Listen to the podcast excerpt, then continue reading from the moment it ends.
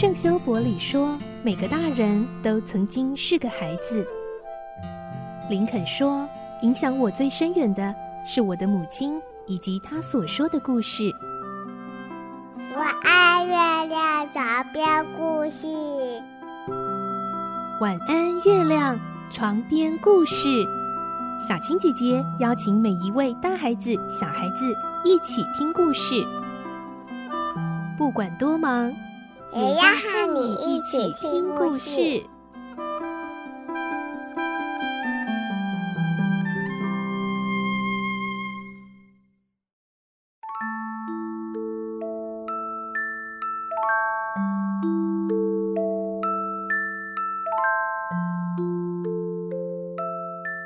晚安，欢迎你和我们一起听故事。我是小青姐姐，我们继续听《孤雏泪》的故事。今天是十六集，我们会听到老绅士的家中来了一位访客，也是一位老先生，叫做格林威。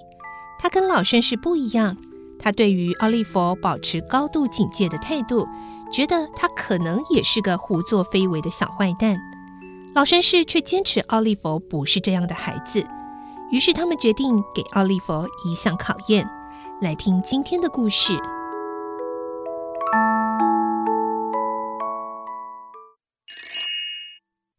孤雏泪》十六集，考验。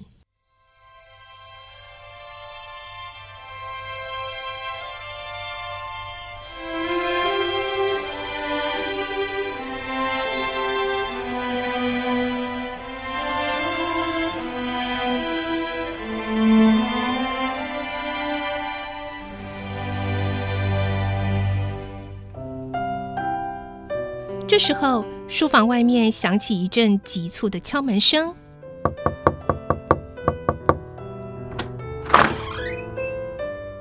接着进来一位拄着粗手杖的老绅士，他的腿有点跛，脸上一副生气的样子。我下楼去好吗，先生？奥利弗问。不用了，你留在这里也无妨。布朗洛说。格林威是我的老朋友，虽然举止有点粗暴，但他是个心地善良的人。格林威，这孩子是奥利弗·崔斯特。啊，就是最近在这里养病的孩子吧？格林威推一下鼻梁上的眼镜，朝奥利弗打量。是的，布朗洛答。嗯，这孩子的命倒蛮长的。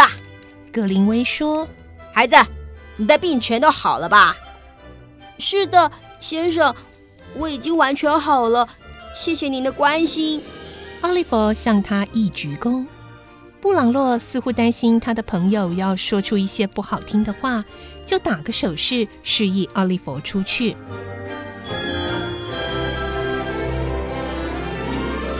怎么样？他是个好孩子吧？奥利弗出去后，布朗洛问：“什么怎么样？”格林威反问：“我认为那孩子本来就是个贼，他来自何方，谁都不知道，而你却……他全部告诉我了。”布朗洛说：“哼，包括他自己所做的坏事。”格林威不以为然。嗯，布朗洛很自信地说：“不错。”我不相信。格林威说：“在这个世界上，隐恶扬善的事大家都会做。事实上，那孩子并没做过什么坏事啊。”布朗洛说：“他说谎。”格林威硬是不相信。那孩子不是与扒手为伍吗？如果他是个好孩子，就不会跟他们在一起。你被骗了。布朗洛听了，气得浑身发抖，说不出话来。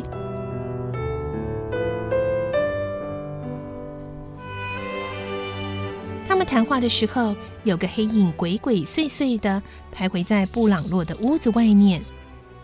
布朗洛、格林威以及屋子里面的所有人，没有一个发觉屋外有这么一个女人。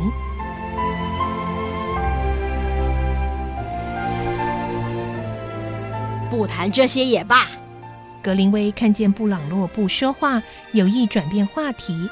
这时他注意到桌上有一本书。还未取下包装纸，就问布朗洛：“呃，桌上那是什么书啊？你看过的那一种？”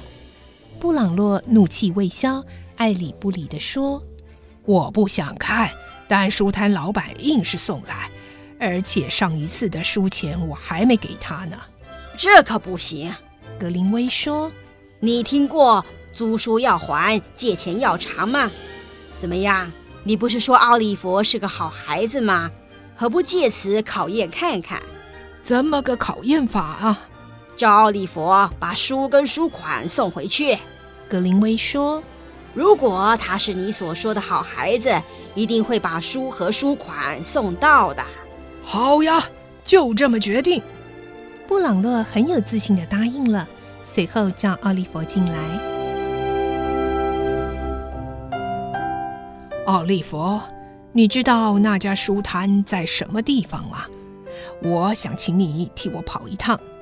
这是要退给书摊的书，这五磅钞票是补上次未付的书钱，书价是四磅十先令，所以你要带回十先令的零钱给我。布朗洛一面告诉奥利弗到书摊的走法，一面以一种得意的眼光看着格林威。奥利弗将责罚谨记在心里，接过书和钞票后，深深的向他们行了个礼，便出去了。不要搞错了，快去快回呀！布朗洛将身子探出书房的窗口，望着奥利弗的背影，再三叮咛：“好的，我马上回来。”奥利弗回应着，然后消失在十字路口的转角处。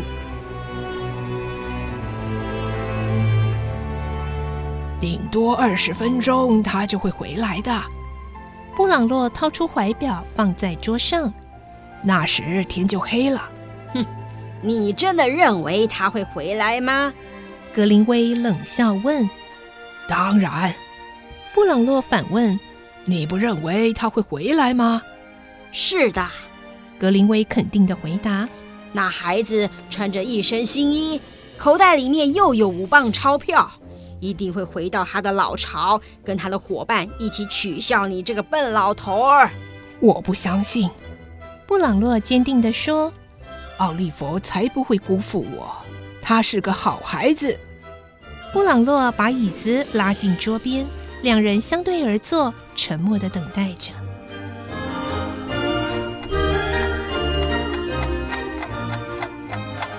时间一分一秒的消失在逐渐暗下来的夜幕里，表面上的数字已经看不出来了。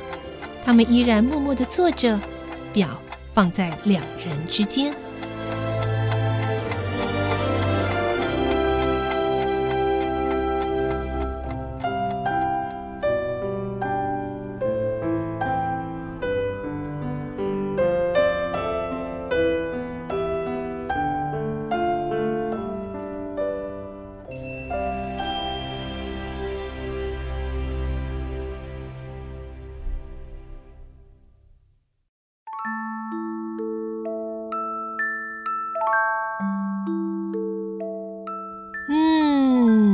今天这个布朗洛老绅士跟格林威他们两个朋友呢，对奥利弗做了一个这样的考验。